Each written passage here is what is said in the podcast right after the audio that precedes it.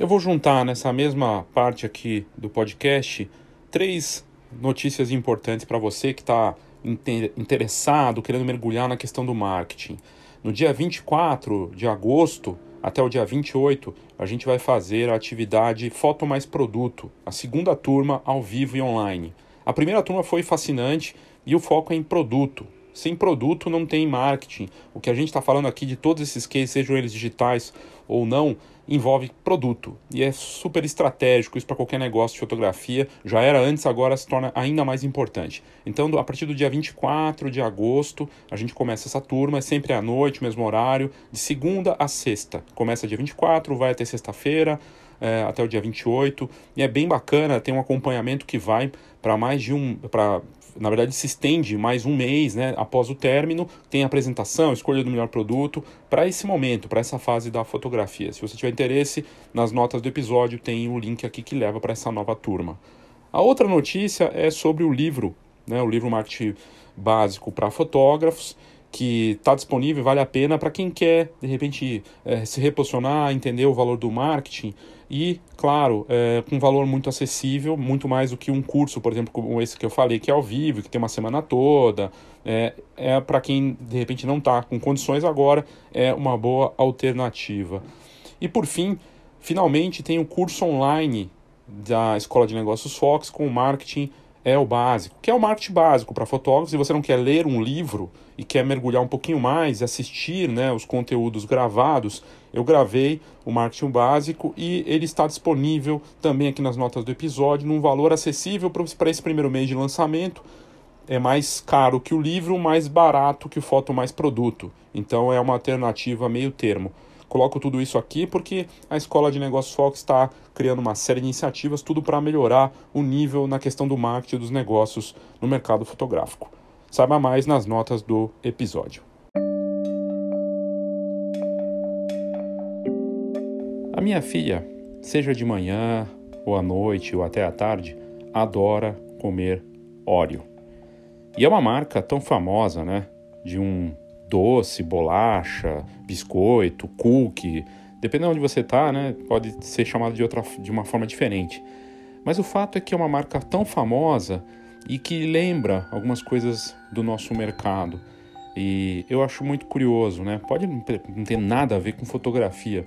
E a princípio não tem mesmo. Mas esse episódio não vai trazer só sobre o Oreo. A gente vai falar de Oreo, vai falar da Adobe, e vamos falar da fotografia algorítmica. E são três coisas que parecem não ter relação, mas que eu faço um, um paralelo aqui no termo do na parte de marketing, na parte de do que a gente está vivendo hoje. Oreo foi criado em 1912 e hoje é um dos cookies mais vendidos do mundo. Aliás, não é um dos, é o mais vendido do mundo. E o mais incrível é que deixou de ser só um cookie que você pode comprar para comer com seu leite, como tem sorvete, como tem uma série de outras coisas, como bis, por exemplo, aqui no Brasil, com sabor Oreo. Uma marca poderosa, mas que não está sozinha no mercado. Compete com uma série, uma infinidade de marcas de cookies, de bolachas doces no mundo inteiro. E ainda assim, ela é a mais vendida do mundo e foi criada em 1912. O que, que isso tem a ver com fotografia?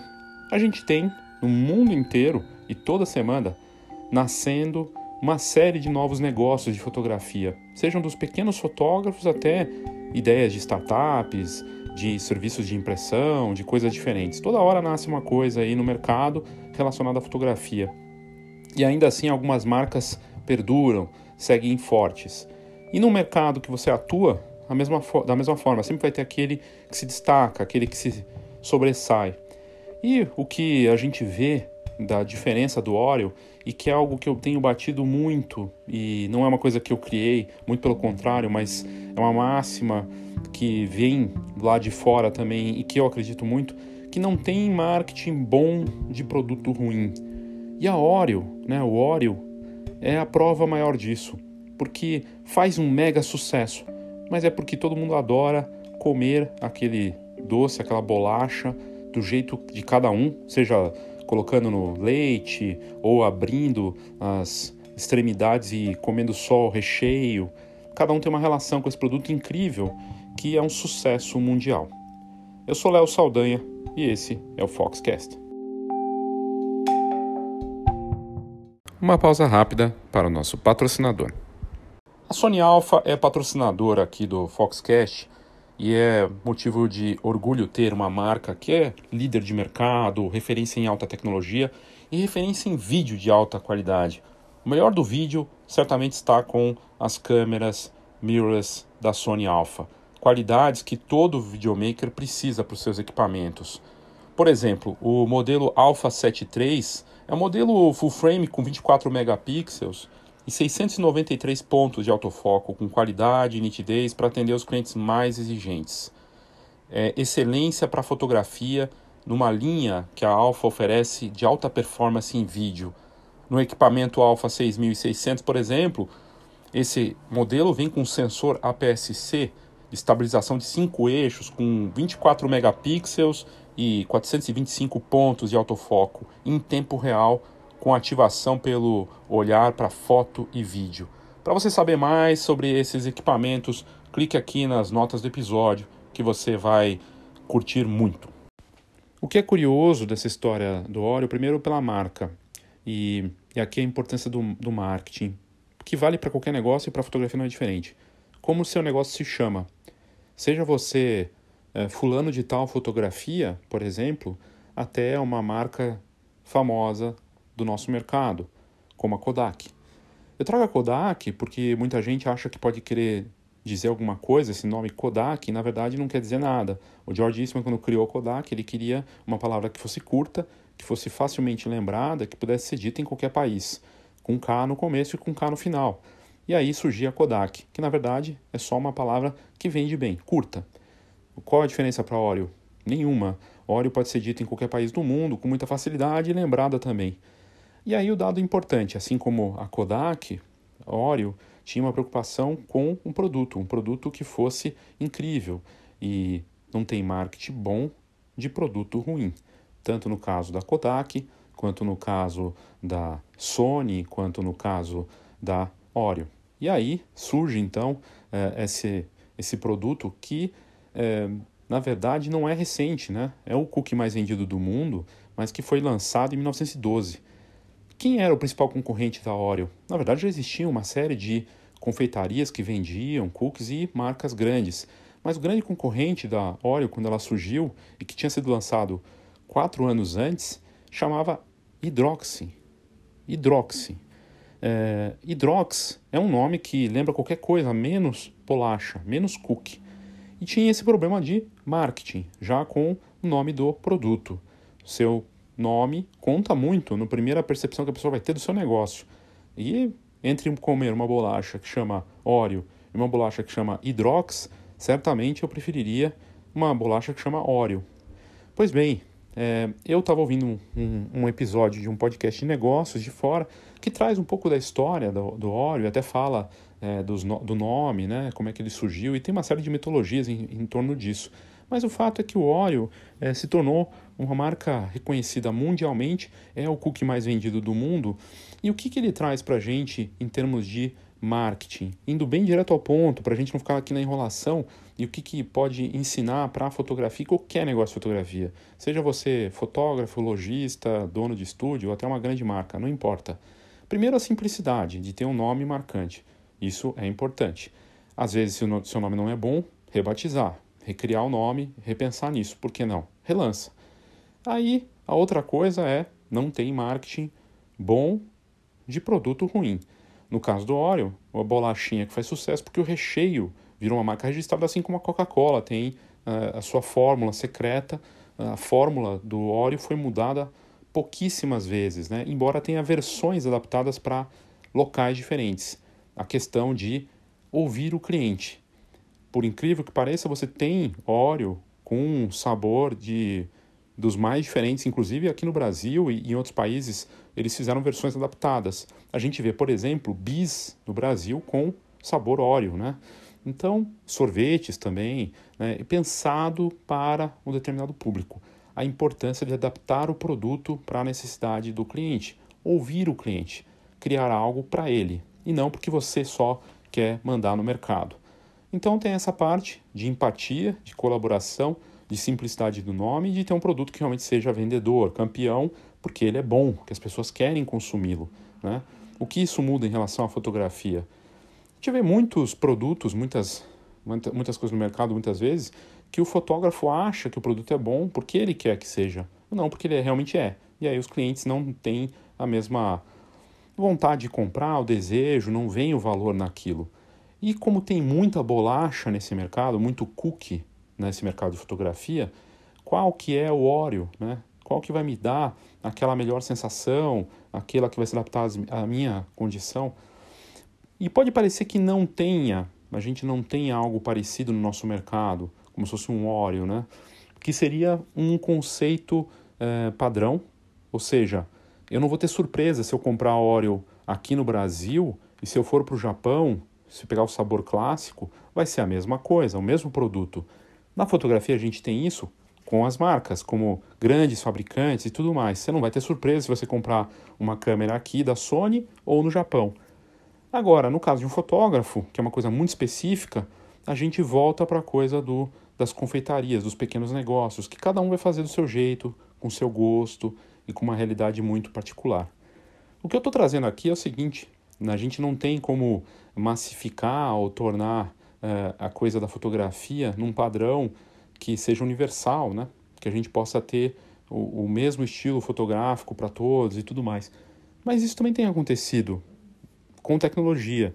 Quando você tem, por exemplo, a Miro, que cresceu muito no Brasil e em outros lugares, né? Fazendo uma fotografia para Uber Eats, para Airbnb, que agora, claro, deve ter, estar impactada pela, pela pandemia, mas a ideia é de uma plataforma que é, torna a fotografia padronizada. O fotógrafo precisa ter a câmera, as imagens eles, você manda para eles e eles vão editar e tornar no padrão deles. Não é nada diferente de fazer um cookie com um sabor especial que você já conhece. Né? A diferença a gente já vai entender como é que fica né, no comparativo é, nesse mercado que as coisas estão cada vez mais parecidas. Mas o que eu acho interessante do Orion, é, como exemplo de marketing, é que além de você ter uma simplicidade da marca, de um produto bacana que você pode é, comprar e é acessível e tudo mais, quando começou o Oreo e competia com a Hydroxy, que tem um nome horrível, né, um nome de, de remédio, é, ela custava mais barato. O Oreo, para entrar no mercado, cobrou barato e competia com centenas de outras marcas também. Mas aí, marcas que não eram marcas nacionais, eram marcas locais, como fotógrafos que atuam sozinhos competindo contra os fotógrafos, né? E aí você tem é, um momento que eles começam a crescer e eles até superaram a Hydrox e subiram o preço. Chegou um momento que a Oreo custava mais do que a, a marca original, né? Inclusive, um dado importante, o Hydrox, que é o cookie original, foi o Oreo copiou o Hydrox era muito parecido. Duas, duas, dois sanduíches de, de um, um biscoito de chocolate com um recheio no meio. É a mesma coisa, só que a Oreo copiou e melhorou a ideia, fez uma fórmula diferente. E a gente vê isso acontecer no mercado e nas mais diferentes frentes, né? Quando o Instagram lança o Reel, que é uma cópia do TikTok, é isso. Quando o Instagram pega e faz o do um Stories, que é a cópia descarada do Snapchat, isso acontece até com as grandes empresas de tecnologia. Então, quando seu coleguinha vai lá e copia você e está entrando no mercado com preço mais baixo e às vezes com uma fotografia bacana, e ele depois supera e sobrepuja tudo e você está, de repente, sendo engolido por esse tipo de situação no mercado. Faz parte do jogo. Mas como é que a Oreo se destacou e se tornou uma referência? Ela não ganhou força só por conta do produto, claro, é um produto que faz sucesso no mundo inteiro. A relação com que cada um tem com essa bolacha, com esse cookie, é muito única. Tem pessoas que preferem abrir e comer o recheio. Tem gente que gosta de comer xoxando no leite. Cada um tem um estilo de comer. Minha filha gosta de tirar as duas extremidades e fazer uma, uma, uma espécie de bolinha com o recheio para depois comer o recheio e primeiro ela come as, a, a parte de chocolate, né? Os biscoitos. Então é muito particular, muito é, pessoal a forma como a pessoa lida com aquele produto. O que é marcante no caso da Oreo é que ela soube se diversificar também. Você vê a Oreo presente em tantos países, se adaptando à, situação local e diversificando com é, pequenas bolachinhas, versões pra, de sorvete e fazendo esse trabalho. E um detalhe importante também que ela se tornou uma referência no marketing digital, virou um case de sucesso grandioso quando num Super Bowl, alguns anos atrás, uh, teve um blackout violento nos Estados Unidos no meio do, do, do Super Bowl, que é o maior evento de publicidade de esportes do mundo, um dos maiores, e um, no Twitter, a conta da Oreo vai lá e faz, você ainda pode é, molhar o seu óleo no leite mesmo no escuro. Quando eles fizeram essa postagem no Twitter, isso virou um case, porque foi um sucesso tão grande, foi o chamado marketing da sabotagem, né, o marketing da, da emboscada, uma coisa inacreditável e se tornou um case, até o, o responsável por isso foi dar palestras, virou referência, até hoje esse caso é lembrado, mas, de novo, marketing que funcionou porque o produto é bom, porque as pessoas têm uma relação muito próxima com o óleo, assim como nós temos cada um uma relação muito particular com a fotografia, né? E isso é um dado importante. E aqui, antes da gente ir para a próxima parte, como é que eu vou competir com um Miro da vida ou com os novos serviços que estão chegando, tipo Uber de fotografia?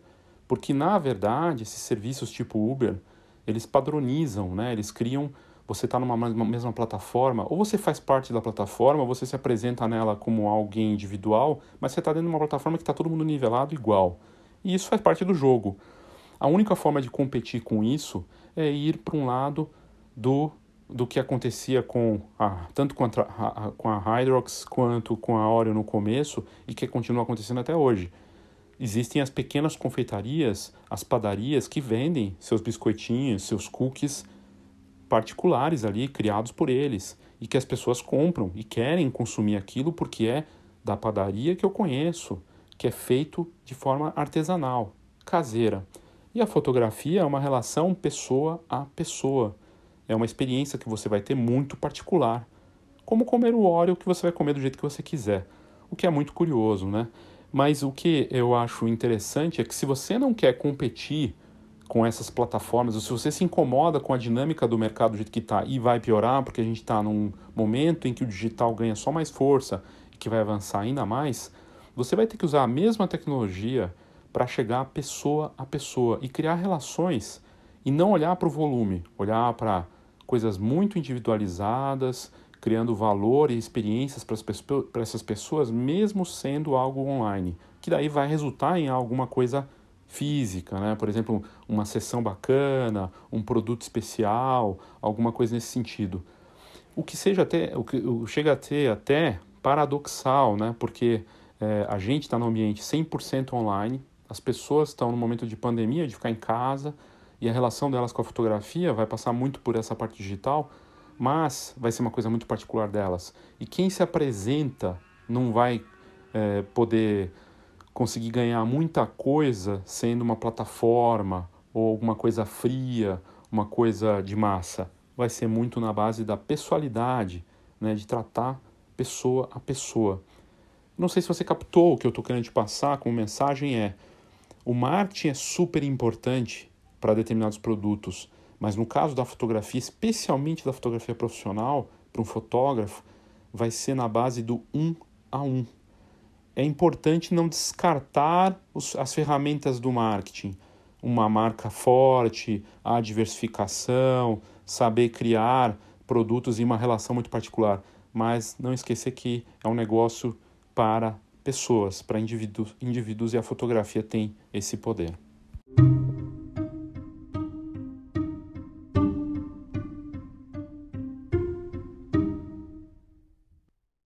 Ok, fiz um paralelo muito louco porque fiquei inspirado por, pela história do Oreo, porque aqui em casa minha filha gosta de Oreo, eu também curto, minha esposa também curte, a gente até tenta comer não tanto quanto gostaria para não ficar mais gordinho, né? Mas cada um tem sua forma de comer, sua relação com aquilo não é diferente com a fotografia. E aí eu trago o lado que é um avanço eh, em relação ao que aconteceu com Oreo, porque você não tem, quando você vai no supermercado, só Oreo, né? Você tem lá as versões genéricas, tem as cópias. Oreo também não é original, já existiam outras marcas eh, antes do Oreo aparecer. Inclusive o próprio Oreo é uma cópia né, de um produto que era bom, mas que tinha uma marca ruim e que no final das contas superou seu mestre, né, seu, sua inspiração e ficou até mais caro, né, quando eu trouxe o dado da Hydrox, né, e o Oreo foi lá e superou. Pois bem, na fotografia a gente tem talvez uh, um caso ou dois que a gente pode considerar como, uh, como eu posso dizer, como se fosse um monopólio, né? Porque você, naquele tempo do começo do Oreo, em 1900 e tralalá, comecinho, né, do século, é, ali do século 20, né, é, era outra relação que existia é, dos negócios e os empresários norte-americanos, onde surgiu o Oreo e tinha a Hydrox, por exemplo, eles buscavam as empresas de óleo, de petróleo eram todos meio que monopólios, né? Era uma coisa para eu dominar o mercado. E, e aí você tem uma situação em, dessas dos doces, por exemplo, das bolachas, dos cookies, em que não tem como ter isso. Você tinha uma quantidade muito grande de pequenos empresários ou pequenos negócios e eles se juntaram, formaram uh, o que viria a ser a Nabisco, que era dona depois do, do Oreo e também outras empresas. Na fotografia, a gente tem hoje um case que representa como se fosse um monopólio e você vai entender exatamente uh, como é isso e, e é um caso muito específico, e, e aí existe até a possibilidade de você ter é, isso se você tiver os requisitos que essa empresa tem, que é a Adobe.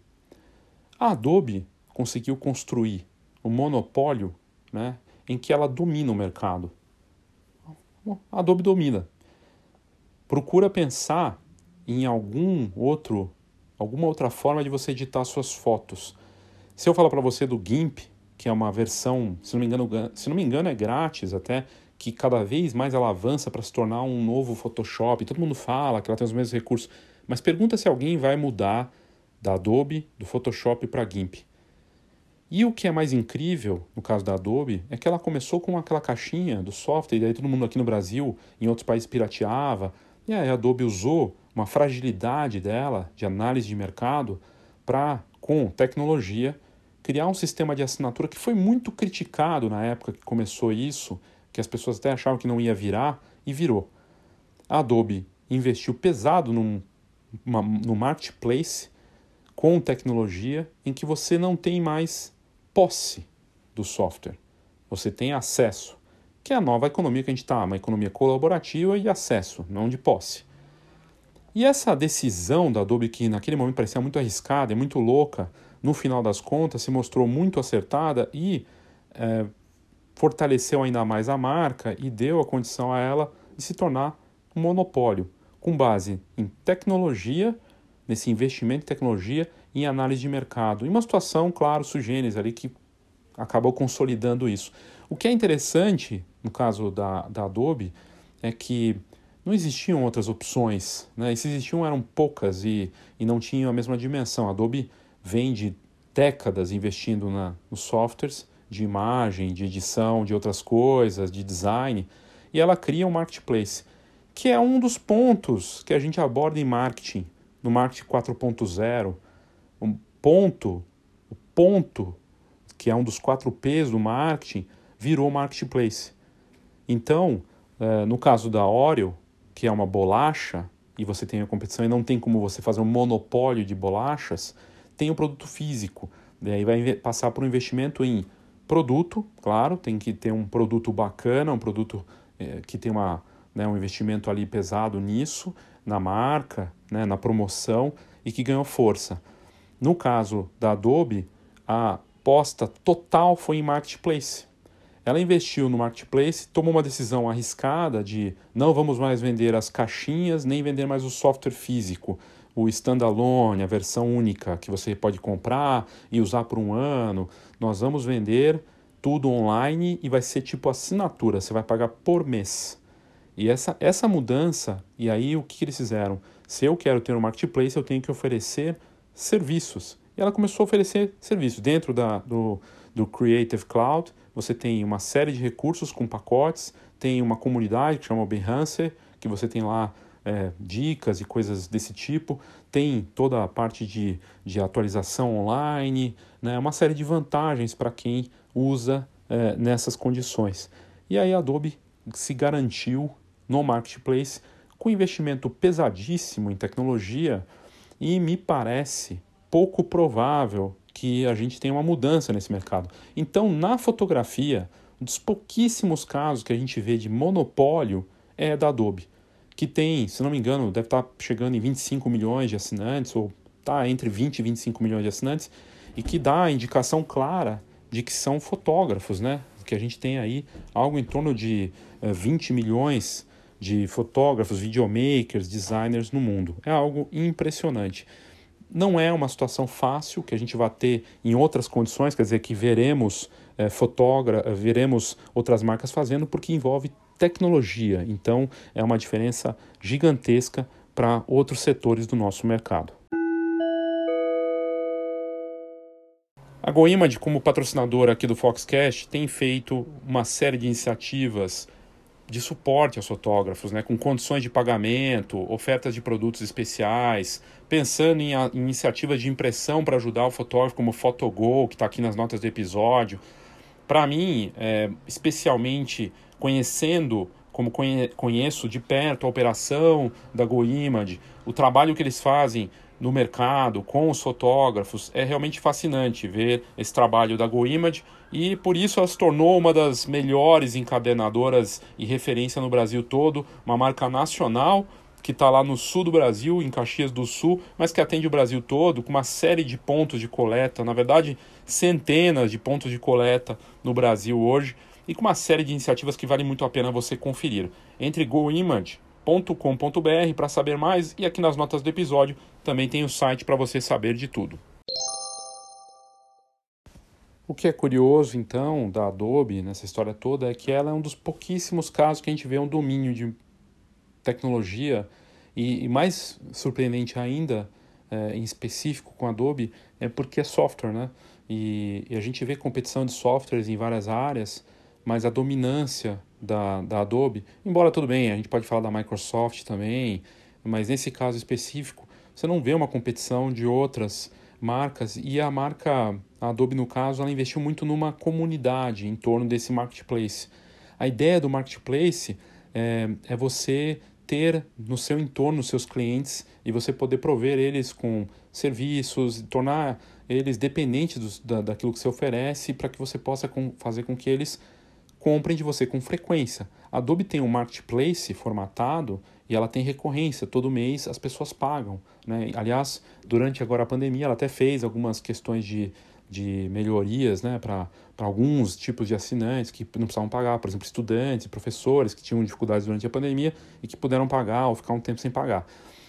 Isso que a Adobe fez envolve então recorrência, que é o do marketing novo, marketing 4.0 é fundamental você conseguir fazer com que os clientes comprem de você todo mês, né, ou que comprem com frequência, e a Adobe tem isso, mas no caso ela tem um monopólio, é um domínio mesmo. Algumas outras marcas de hardware têm isso também, quase tem. Né? A GoPro chegou a ter em determinado momento e voltou a, a ter isso também. E no caso da, da. Eu já volto para a Adobe, mas no caso da GoPro, a GoPro perdeu um pouco a mão quando foi para olhar para drones e começou a esquecer do, do, do, do legado dela, do DNA da marca, que era os esportes radicais, o ponto de vista, a comunidade de esportistas ou de, de jornalistas, de pessoas que usam a câmera de ação para mostrar esse ponto de vista. Quando ela começou a querer olhar para a família, em, em, em prender a câmera de ação no cachorro, na criança, e começou a investir em drones, ela perdeu a mão. E aí trago, é, inclusive, ela formatou um marketplace, que é o YouTube. Um dos cases da, do YouTube é a GoPro, que perdeu a mão também achando que podia se tornar uma empresa de mídia. O fato é que ela não podia se tornar uma empresa de mídia só porque as pessoas estão gerando conteúdos com, com suas câmeras de ação. Ela tinha que só usar esse marketplace, no caso o YouTube, como uma forma de é, divulgação, de troca de informação, de como se usa o produto e esses vídeos para isso. Ela quis, é, cresceu demais os olhos para esse lado e esqueceu da, do, do ponto forte dela, que era não é monopólio, longe disso, porque tem outras câmeras de ação no mercado, mas ela dominava e domina o mercado de câmera de ação porque ela se tornou referência daquilo. Você fala até às vezes de outras marcas é, e, e, chama de GoPro. Ah, eu, ah, põe uma GoPro. E não está às vezes nem falando daquela marca, da, da marca mesmo, está falando de outro produto. E a mesma coisa com Photoshop, que virou sinônimo de produto. Você pode até pegar um software qualquer ou um aplicativo é, no smartphone, as pessoas falam isso. Ah, põe, usa um aplicativo aí de Photoshop. Na verdade, não é Photoshop, é um aplicativo de edição para smartphone, muitas vezes pode nem ser da Adobe, mas virou sinônimo de produto. E isso pode acontecer até com as bolachas, né? Ah, ah compra uma, um, um Oreo lá, comprei um Oreo, comprou um negresco, não era Oreo, mas virou sinônimo de produto. Essa é a força do marketing, quando uma marca se torna tão poderosa que ela vira sinônimo daquele produto, né? E isso realmente é muito valioso. Mas voltando para essa parte de tecnologia, a, a GoPro pensou, cresceu os olhos e a ideia de diversificar demais é perigosa também. A Oreo fez essas, esse licenciamento dos produtos dela para outras marcas como forma de aparecer melhor e fazer parcerias, o que ajudou a vender mais bolacha. A GoPro é, perdeu a mão porque quis diversificar e, e, quis entrar como mídia, virar um canal e quis é, olhar ou desvirtuar o seu produto, que era que é uma câmera de ação para pessoas que têm algo de radical ou de esportes radicais e não de família, né? e nem muito menos drone. Aliás, drone também é outro quase monopólio da DJI, que conta aí com 80% do mercado mundial de drones e que inclusive tinha uma parceria com a GoPro mas em determinado momento percebeu que podia, através do marketing lateral, começar a colocar suas próprias câmeras nos drones. E ela foi lá e comprou a Hasselblad e hoje tem câmeras próprias nos drones, tem os estabilizadores de imagem, né, e os aqueles que você segura com a mão para usar e não perdeu a sua essência, a DJI, embora esteja sentindo a crise também, né? Mas é quase um monopólio. É, e também acaba sendo sinônimo de produto. Ah, comprei um daqueles DJIs, que na verdade eu comprei um drone que nem é dessa marca, pode ser outra marca chinesa que nem tem nada a ver com a DJI. Mais difícil ter monopólio de produtos. É bem mais difícil, é quase impossível. A Kodak chegou a ter um bom tempo uh, o domínio desse mercado de filmes, de câmeras tudo mais, mas em determinado momento surgiu a Fuji. Uh, e isso vale para outras marcas também né, de câmeras e, e do nosso mercado de uma forma geral. No caso de fotógrafos, é mais complicado ainda, né? O fotógrafo não consegue, é, não vai conseguir nunca ser monopólio de alguma coisa. Ele pode estar sozinho na cidade por um tempo, uma cidadezinha pequena, e ele vai inspirar outro colega, comprar uma câmera e fazer o trabalho de fotógrafo lá também. Não tem como segurar isso. Mas, de novo, é, aqui a ideia, é, a gente está falando de marketplace, né? E, e você ter um marketplace seu. Se no caso do Oreo, o marketing para ter uma marca bacana, com um produto incrível e diversificar um pouco, né, mas é, sabendo que você é, pode avançar com seu produto interessante, a ideia de ter um marketplace, é, como a Adobe tem um marketplace, é, e como a própria a GoPro tinha no, usando o YouTube, como é que você pode ter os seus clientes no seu entorno, comprando com frequência de você, recorrência, aí planos pré-pagos, tem negócios que fazem isso, ou planos de que dão vouchers que eles podem usar mais para frente, eles vão consumindo de você aos poucos, ou simplesmente com uma recorrência na base da confiança, porque ele contratou você para fazer o, parto, o casal, o parto, uh, depois o newborn e, e, a, e aí a festa de aniversário, o crescimento da criança e os aniversários. Isso é uma forma de recorrência com base na confiança. E o marketplace? Pô, mas não tem como eu ter domínio nisso, porque eu não tenho como fazer uma comunidade como a Adobe fez.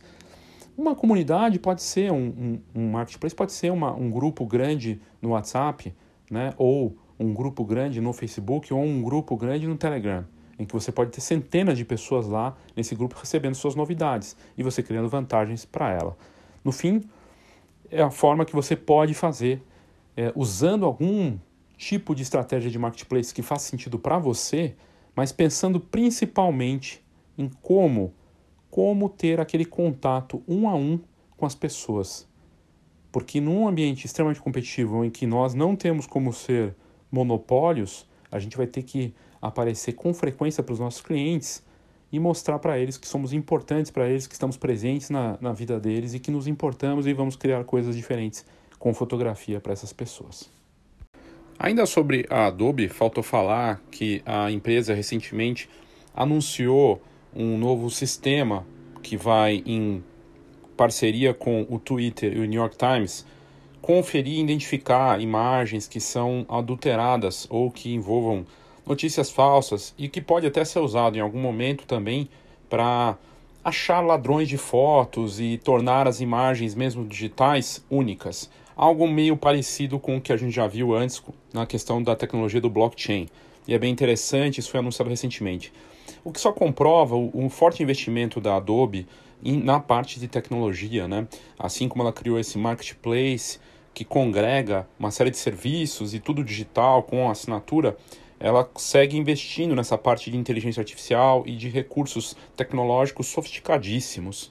Inclusive, a parte de inteligência artificial sendo usada para ajustes automáticos nos softwares tão famosos da empresa, como Photoshop, Lightroom, e também nos dispositivos móveis. Aliás, sobre a Adobe, ela contratou um executivo que ajudou a desenvolver as câmeras do poderoso smartphone Pixel do Google, que é considerado um dos melhores smartphones do mundo para fotografar. E parece que a próxima fronteira que a Adobe quer brigar é justamente na parte dos dispositivos móveis, dos aplicativos tipo Instagram. Ela tem um aplicativo que já faz muito sucesso e tem uma série de filtros que são de fazer inveja para o Instagram mesmo e parece que ela vai querer entrar nessa briga. E como ela domina esse ambiente dos, da edição de imagem, faz todo sentido que na questão do marketing lateral ela pense em entrar nessa briga com o Instagram e os outros aplicativos. Vamos ver o que vai acontecer, mas isso é outra história, né? Mas o fato é que ela tem condições e conforto para fazer esse tipo de briga, já que ela domina na outra parte e segue faturando. O CEO da Adobe, o ano passado, foi considerado o único do nosso mercado de imagem como um dos melhores do mundo, segundo a Harvard Business Review. Então a empresa está num belo caminho e sim conseguiu fazer um verdadeiro monopólio de imagem.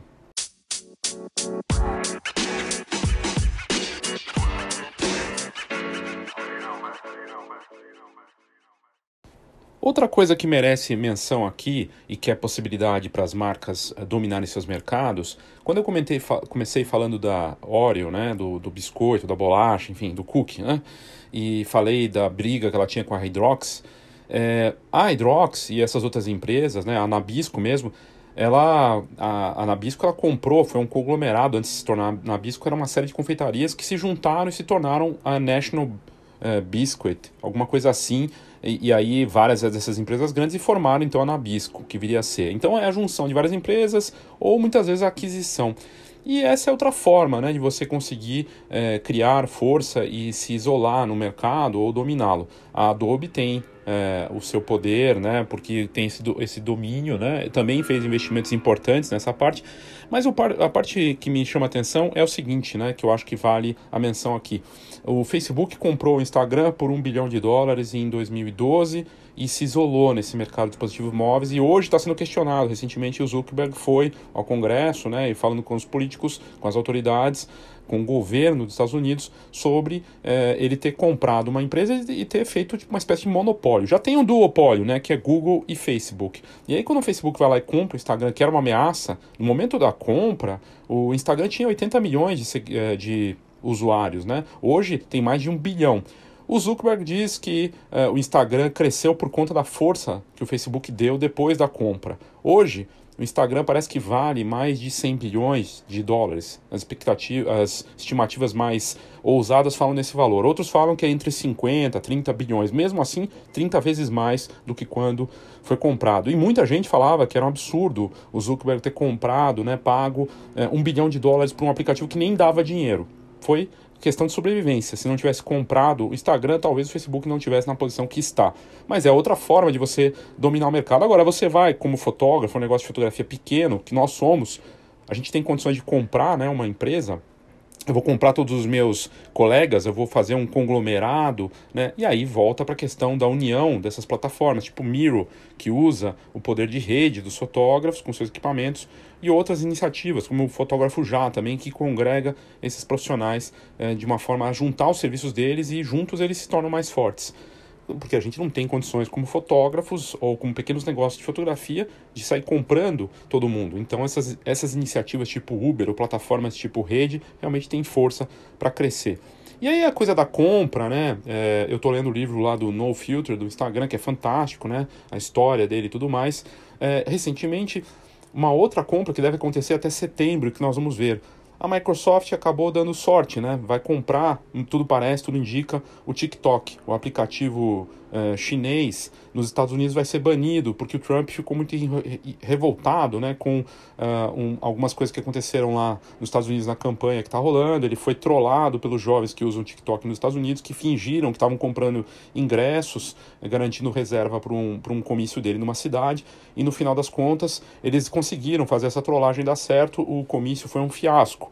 E aí, é claro, o, o, o, Trump entrou com essa ação e tem várias questões, nem vou entrar nessa parte política aqui, mas o fato é que a partir daquilo é, o, o Trump baniu o TikTok dos Estados Unidos e em setembro, então, parece que a compra, que vai ficar em torno de 30 bilhões de dólares e que não é só o TikTok dos Estados Unidos. O TikTok dos Estados Unidos vai ser o TikTok da Microsoft que vai pular na guerra que a Adobe está entrando e que, a próprio, que o próprio Instagram está lá, o Snapchat e tudo mais, porque ela vai de uma empresa gigantesca como a Microsoft, que não tinha participação nessas redes sociais, pula, né, dá um salto que é possível se fazer com uma aquisição dessas, de 30 bilhões de dólares, que deve ocorrer e ser fina, finalizada em setembro. E não envolve só o TikTok dos Estados Unidos, pelo que eu entendi, Nova Zelândia, Canadá e outros países também estão nesse pacote. Então, o TikTok abriria né, essa participação em países que falam a língua inglesa, pelo que eu entendi, né? E o que é interessante, a Austrália também estaria nesse pacote, dando assim condições para o TikTok, para a Microsoft entrar nesse barco e, e começar a competir.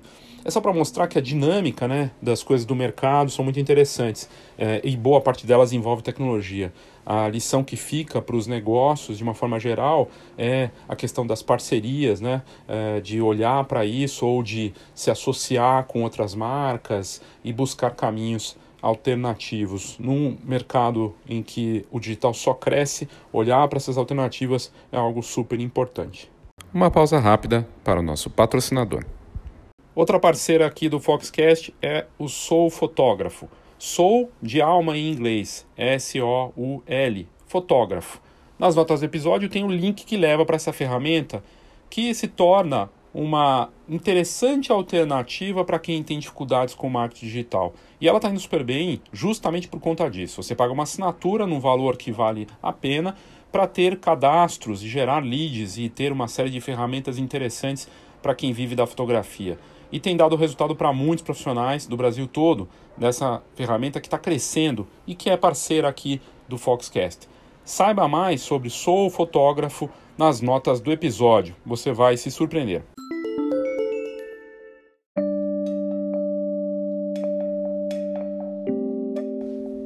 E aí eu trago para fechar essa conversa com você e para fazer você refletir e para refletir junto com você.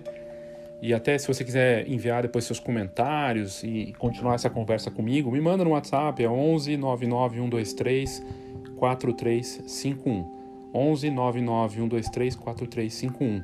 Venha fazer parte do meu marketplace, né? no meu, da minha base, dos meus contatos. Vamos manter contato. Vai ser bacana poder continuar conversando sobre isso. Se você ficou com alguma dúvida ou alguma sugestão em relação a esse episódio. Mas tem uma coisa que a gente está refém e que eu tô refém, você também. É, até se você talvez você tenha ouvido esse episódio por conta disso. E eu vou trazer aqui e tem a ver com fotografia também. Um tempo atrás eu estava acompanhando e aí só vi isso por conta dessa tecnologia também. Um fotógrafo postar no Facebook que até quando a gente ia depender das redes sociais para sobreviver. E, e, e, ele escreveu assim: sonhando com um dia com um mundo em que eu não dependa mais do Instagram para continuar vivendo da fotografia. E eu vou além. eu só vi aquela postagem dele porque o algoritmo me mostrou. Porque talvez eu tenha curtido demais as postagens dele antes, né? E aí é, a gente está à mercê dos algoritmos. Algoritmos.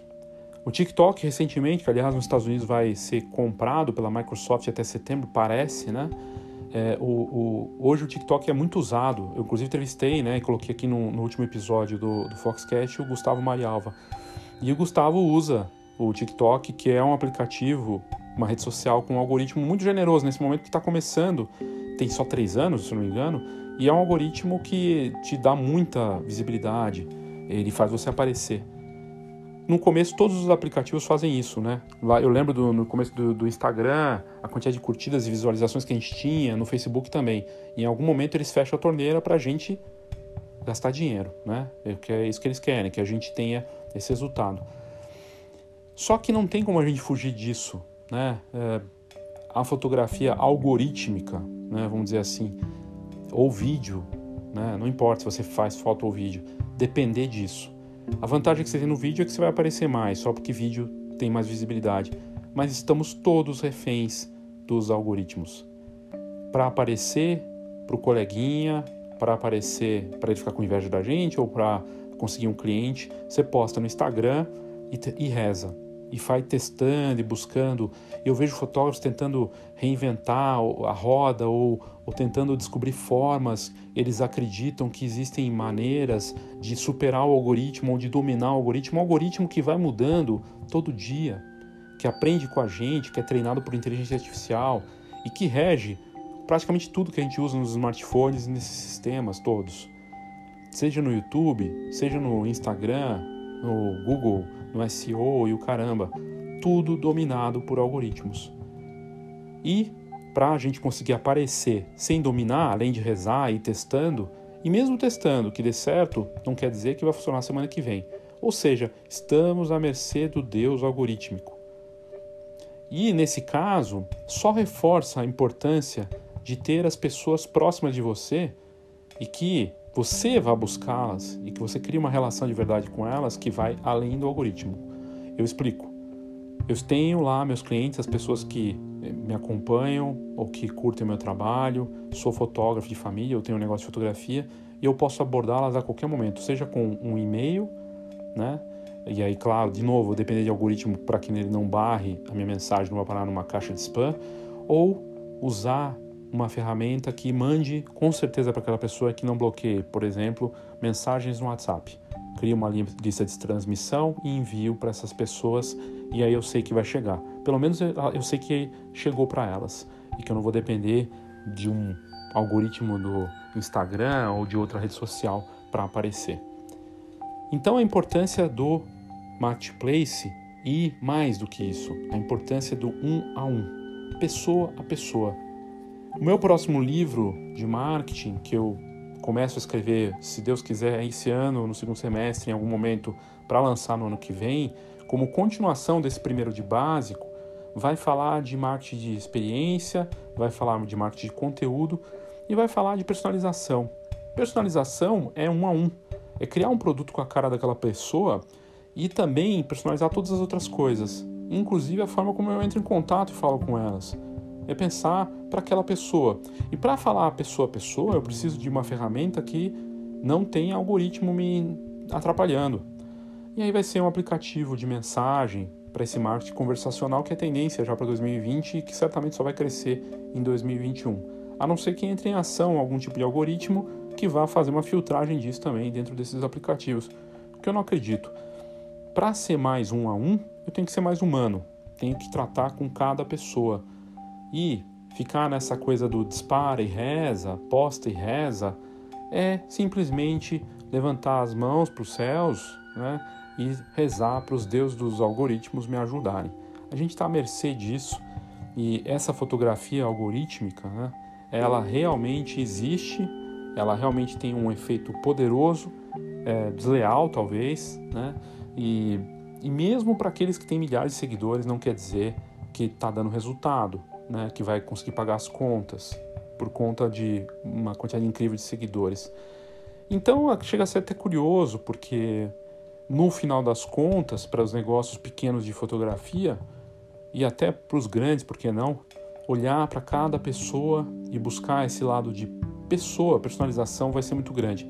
Eu trago isso para fechar aqui esse episódio, falando inclusive que para o ano que vem, o livro que o, o Philip Kotler, que, que criou o termo e o tipo de marketing 4.0, ele vai lançar em fevereiro do ano que vem, ou março, se não me engano, o livro Marketing 5.0.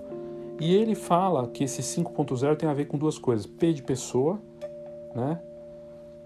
criado para cada pessoa, um a um, e personalização usando tecnologia. Então, o nosso desafio é conseguir criar coisas personalizadas usando todas as ferramentas e tentando burlar a coisa do algoritmo. E para isso, eu tenho que olhar caso a caso, de forma individual e aí com muito mais valor.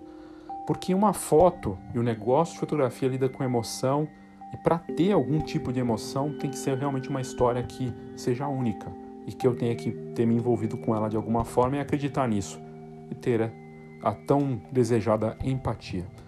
Bom, espero que você tenha curtido essa grande essa mensagem aqui que conecta os pontos. Espero que tenha conseguido conectar os pontos de uma forma interessante. Fez sentido para mim, espero que faça sentido para você. De novo, se quiser mandar mensagem, conversar sobre isso, fique à vontade. 11 99123 4351. Eu sou Léo Saldanha e esse foi o Foxcast.